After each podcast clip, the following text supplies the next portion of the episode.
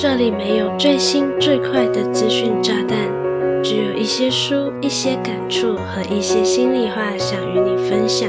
你现在收听的节目是《慢生活的朱莉安娜》。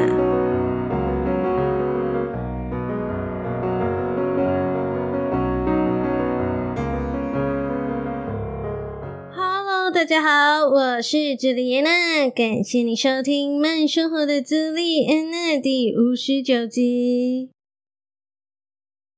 For sale, baby shoes never use 出售婴儿鞋，从未用过。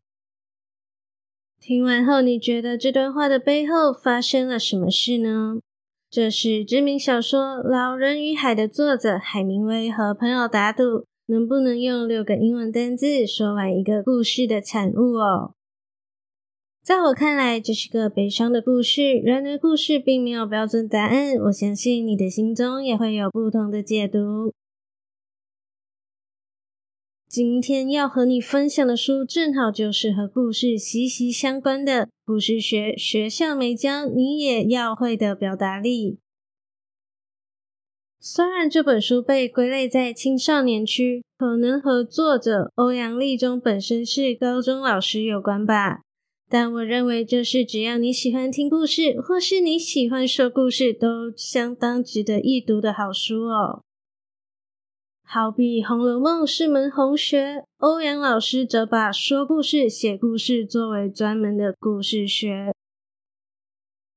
在故事学的书中，欧阳老师用很系统的方式整理成三十一堂专门课，包含了三种帮助你启动故事雷达，让你灵感源源不绝的能力；六种让你掌握故事灵魂，让题材脱颖而出的创作心法；以及多达二十种的故事手法，让你的故事情节栩栩如生，仿佛近在眼前呢。每一种手法的描述都简洁有力，同时搭配不少的故事范例，不用几分钟的时间，我相信聪明的你也一定能现学现用哦。如果你对故事学这本书有兴趣，或是你想看文字稿来做重点整理，你可以点击资讯栏中的文字稿链接查看哦。在节目开始前，我还想拜托你一件事情，就是希望你能帮我到慢生活的朱莉安娜的节目首页按下订阅按钮，让我能随时用声音陪伴你哦。准备好了吗？我们要开始本期的精彩内容喽！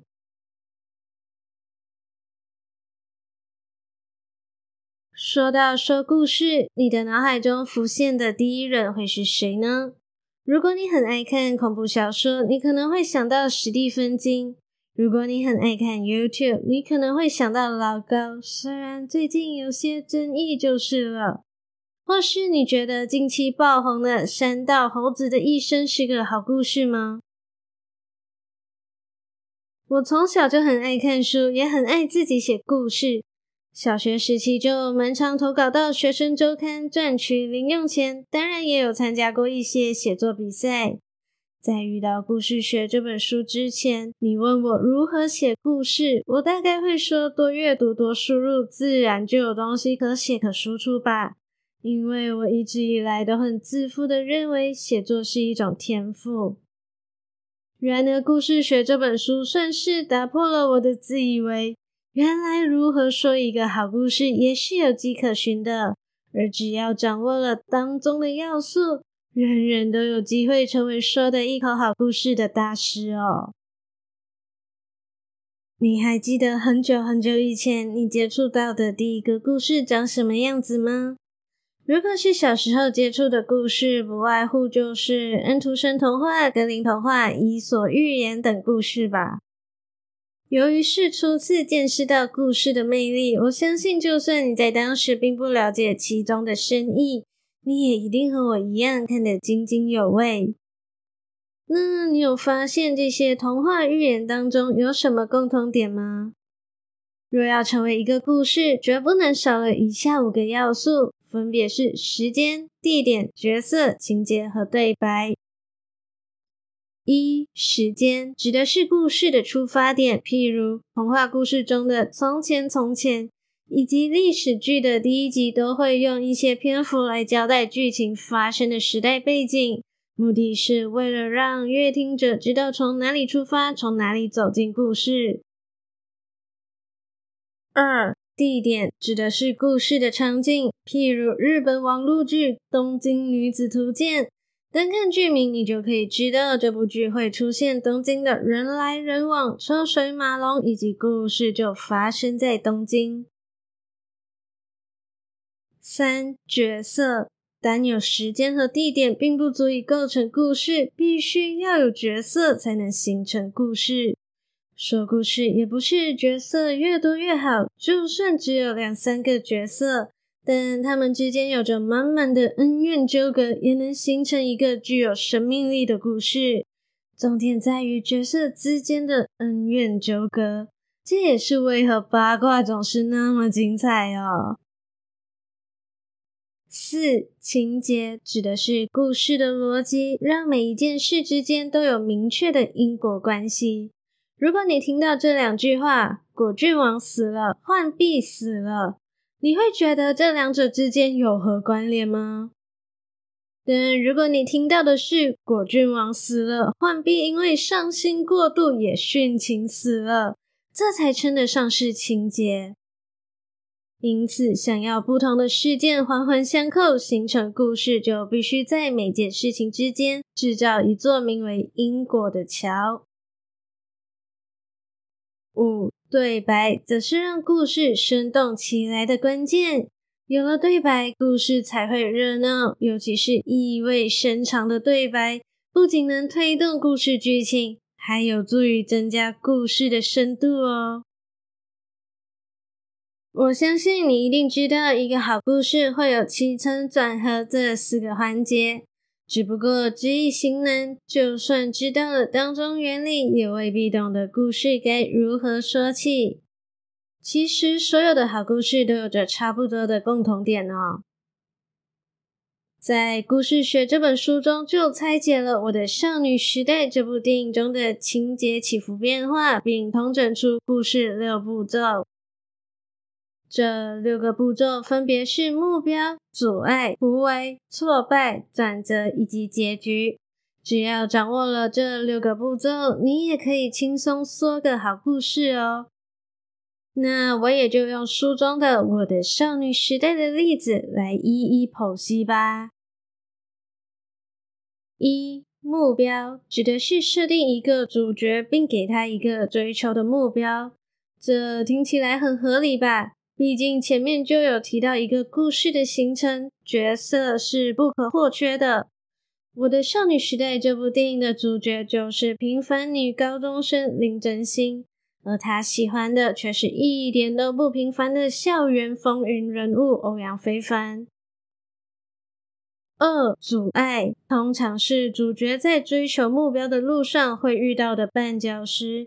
同时，阻碍越大，就越能凸显主角对于目标的执着，有利于加深故事情节的起伏。在电影中，林真心最大的阻碍就是和欧阳非凡关系密切的校花陶敏敏。三、突围，如果当主角面对阻碍时，什么也不做就放弃，那故事不就大结局了吗？所以，突围指的就是主角为了达成目标、突破阻碍而做了什么努力的过程。在电影中，林真心和想要追求陶敏敏的男生许太宇合作，想方设法的拆散欧阳非凡和陶敏敏，帮助彼此追到自己喜欢的人，就是突围的过程。四、挫败。人生总是不顺利的日子多于万事顺遂，而挫败指的就是即使努力了，主角还是受到挫折。这也考验了主角对于目标是否坚持。在电影中，林真心和许太宇在合作过程中反而互相喜欢上了对方，但在爱情刚刚萌芽，许太宇却音讯全无。五、转折。通常是出现了某些原因，让事情天翻地覆，而主角又重新燃起一线希望。在电影的后半段，林真心得知了徐太宇是为了保护要送给他的刘德华立牌而被死对头打到受重伤，因而出国治疗。六结局指的就是主角是否顺利完成了他的目标呢？通常会有 H E Happy Ending、B E Bad Ending，或是留给阅听者自行想象的开放式结局。在我的少女时代这部电影中，多年后，林真心参加了一场名为《真心爱你》的刘德华演唱会，和徐太宇意外重逢。两人也就 happy ending 哦。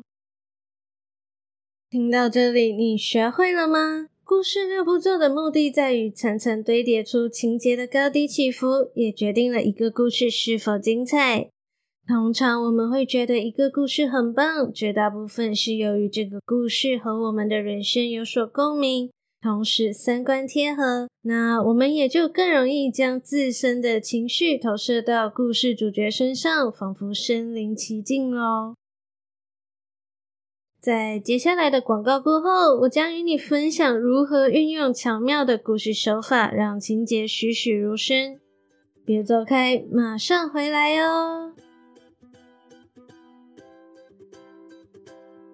嗨。很高兴你愿意将节目收听到这里。现在是中场休息时间，让我郑重的向你介绍我们的 Podcast 剪辑服务上线喽。剪辑是一件繁琐却非常重要的工作，好的剪辑可以让你的节目更具有吸引力与专业感。如果你想要踏入 Podcast 领域，却没有足够的时间或是经验，就请你把节目交给我们吧。我们可以帮你的节目去无存金，理出节目的高潮，让你的节目听起来更顺畅和抓人耳朵。你只需要提供音档，我们就会在最短的时间为你剪辑出高品质的节目。无论你是准备踏入 Podcast 的新人，还是有经验没时间的 Podcaster，只要你对我们的 Podcast 剪辑服务有兴趣，就赶快点击资讯栏的链接了解详情吧。让我们有机会帮助你的节目更上一层楼。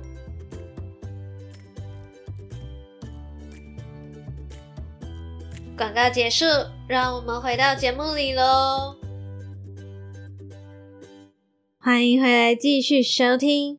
我在前面已经与你分享了故事学艺书中提到的故事结构五要素，以及生成故事的故事六步骤。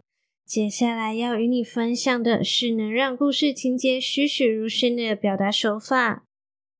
书中提供的故事手法多达二十种。包含了两难法、悬念法、爆点法、体验法、浓缩法、隐喻法、伏笔法等等，真的有够多。所以我当然不会每一个都与你分享，只会和你分享我最喜欢的其中三个方法哦。第一个想要与你分享的故事手法是悬念法。如果你很常看悬疑小说或是电影，那我相信你对悬念已经有一定了解了。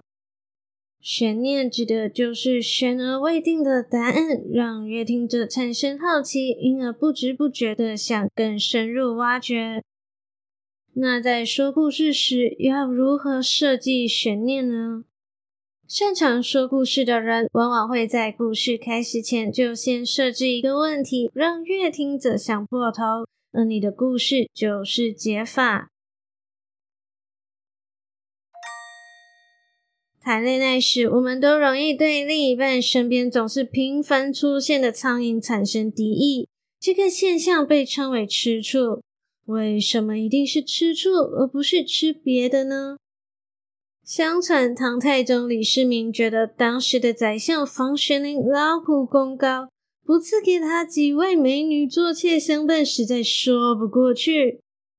但李世民好说歹说，自己好歹是个皇帝耶。可是房玄龄就是顶着抗旨的罪名，也要极力推辞，不愿意接受。莫非是房玄龄深爱着自己的原配夫人吗？实则是房夫人从中阻挠，导致美色在前。房玄龄很想接受，却不敢接受。于是李世民就派太监拿毒酒威胁房夫人，要么就让房玄龄接受这几位美女。要么你就喝下这御赐的毒酒吧。万万没想到，性情刚烈的房夫人在太监都还没有宣旨赐毒酒，就自己抢过来一饮而尽。结果房夫人也没有当场身亡，因为壶中装的根本就不是什么毒酒，而是酸味十足的浓醋。至此，房夫人吃醋的典故就流传至今啦。故事当然不是我原创的，但我用了选置问题的悬念法，不知道是否成功勾起了你的好奇心呢？要是没有的话，至少奇怪的知识又增加啦。诶，当然不是，我还是要再接再厉，再和你说一个故事。一八五三年，英国和俄罗斯爆发了克里米亚战争。在这场战争中，死亡人数高达五十多万人，可谓相当惨烈。然而，有位出生于英国富裕家庭的千金小姐，却立志当一名护士，并且不惧战火的跟随部队前往前线支援。要知道，在那个年代，护士是一个不被重视的工作，往往只有贫苦的妇女为了谋生，才别无选择的成为护士。这位不顾家人反对，毅然决然投身护士行列的千金小姐，在战场上发现一个惊人的事实：她发现恶劣的卫生条件导致的死亡人数，居然远远的超过了战死沙场的死亡人数。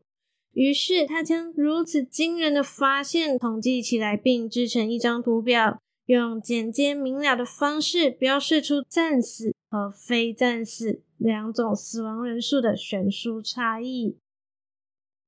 随着图表被刊登到报纸上，英国民众的怒火也被点燃。原来自己一直以为的人民勇士，并非战死，而是饿死或是病死的，叫人难以接受。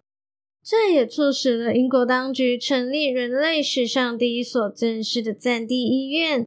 在医院成立后的仅仅半年，有了护士的细心照护以及良好的卫生环境，成功让伤患的死亡率从百分之四十二降到百分之二点二。这也让护理工作从此受到社会的重视。战争结束后，他回到英国，创立了第一所正规的护士训练学校。为了纪念他对护理工作的付出，国际护士理事会于一九一二年用他的生日五月十二号定为国际护理师节。听到这里，你知道他是谁吗？他就是被称为“白衣天使”的南丁格尔。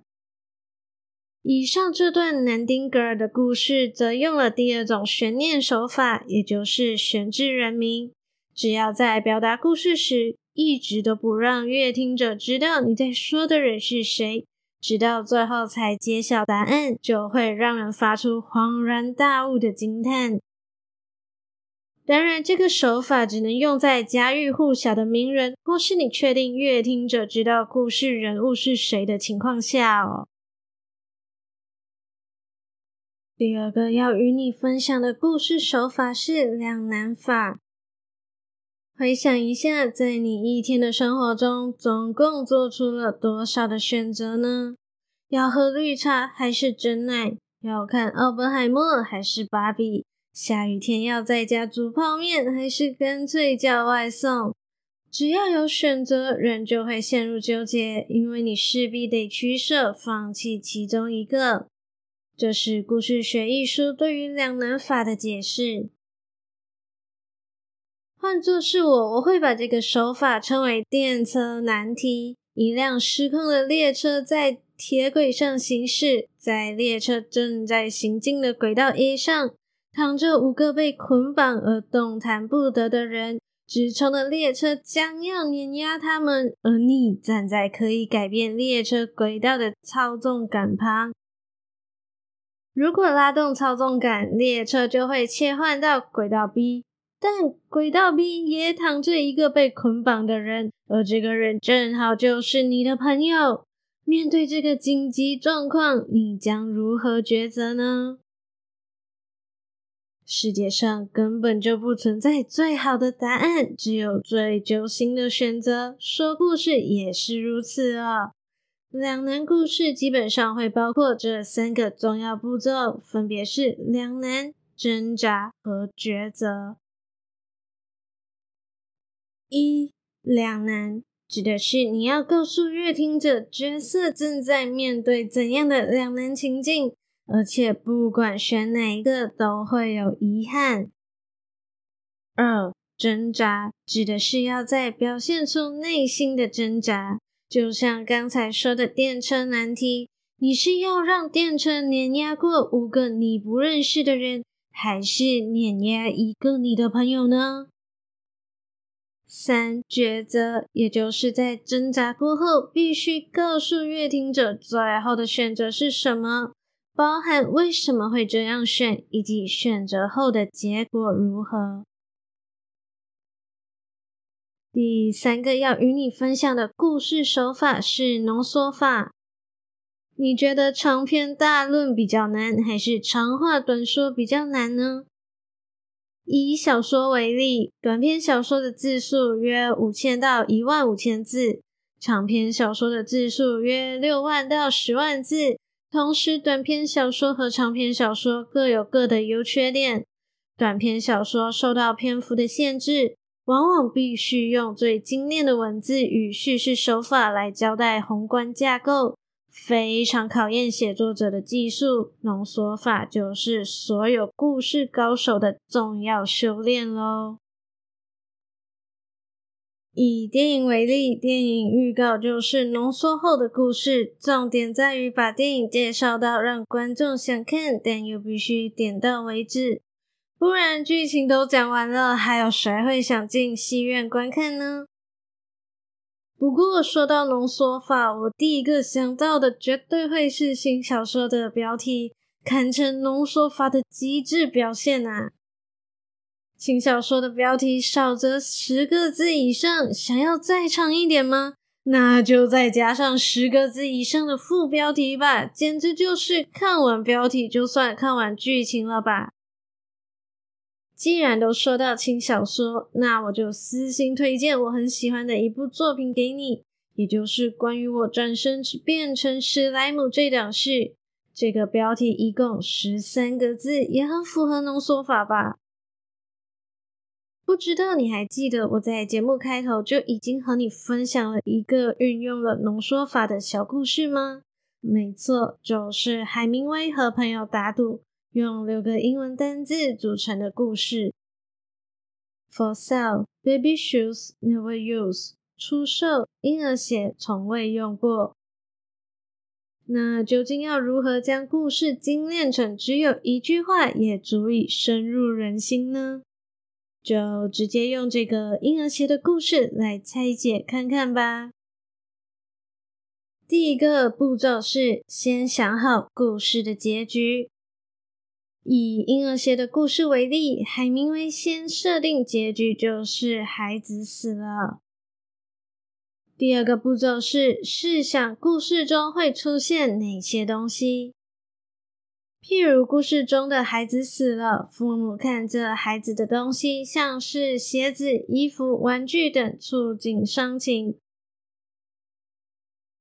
最后一个步骤是用动词和名词组装画面。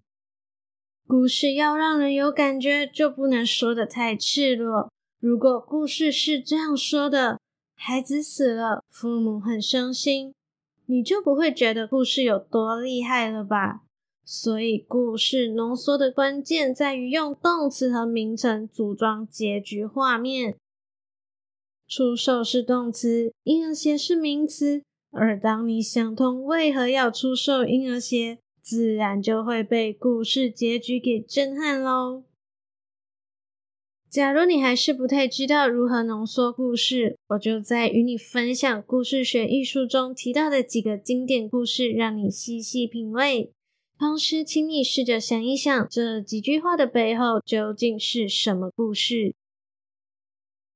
第一个故事是：今天我又一次向妈妈介绍了自己。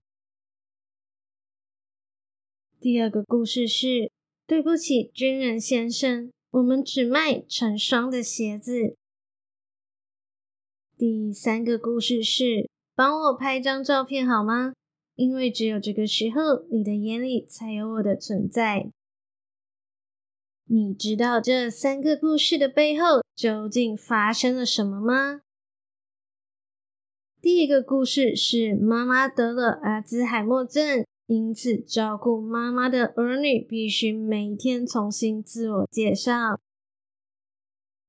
第二个故事的背后是军人为了保卫国家去打仗，不幸断了一条腿，但鞋店没办法只卖一只鞋给他。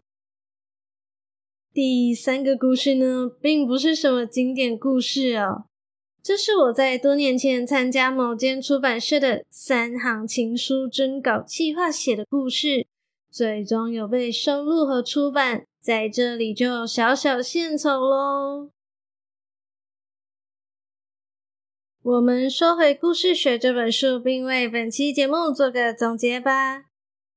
虽然这本书没有到人生必读的程度，但有机会翻到的话，就真的别错过。我会把书籍链接放在资讯栏，真的走过路过别错过啦！里面有很多写故事的技巧，而就算你没有要成为作家，也能从中学习到一些说话变有趣的方法，绝对获益良多哦。再加上书的编排，不论是字体大小还是字句行距，都能让人看得很舒服，几乎不到两小时就能轻松完诗。让我就算没有收钱，也真的必须做一集节目来推荐给你哦。而且我真心喜欢这么用心的一集节目啦，所以当然也希望你会喜欢。假如你觉得本期的节目内容还不错，期待你能订阅这个节目，同时到 Apple Podcast 或是 Spotify 给我五颗星加留言，让更多的人有机会看到并收听节目。想关注更多的动态，欢迎你搜寻慢生活的朱莉安娜的 Instagram，我的 IG 账号是 JULIANACHOOCOM，期待收到你的留言反馈。当然，若你有任何想听的主题或是内容，也可以私讯给我。最重要的是，不要忘记订阅节目，让我的声音可以每周准时陪伴你。如果你想要和我有更私密的交流，你可以点击资讯栏的电子报链接，订阅电子报作为我们的秘密交流基地吧。心有余力想用行动支持我的话，欢迎点击资讯栏 Buy Me a Coffee 的赞助链接，只需要一块钱的美金，你就能成为我的干爹干妈。赞助我购买喉糖的零用钱，让我能继续在这里用声音分享更优质的内容给你。我是朱迪安娜，期待与你的再次相遇。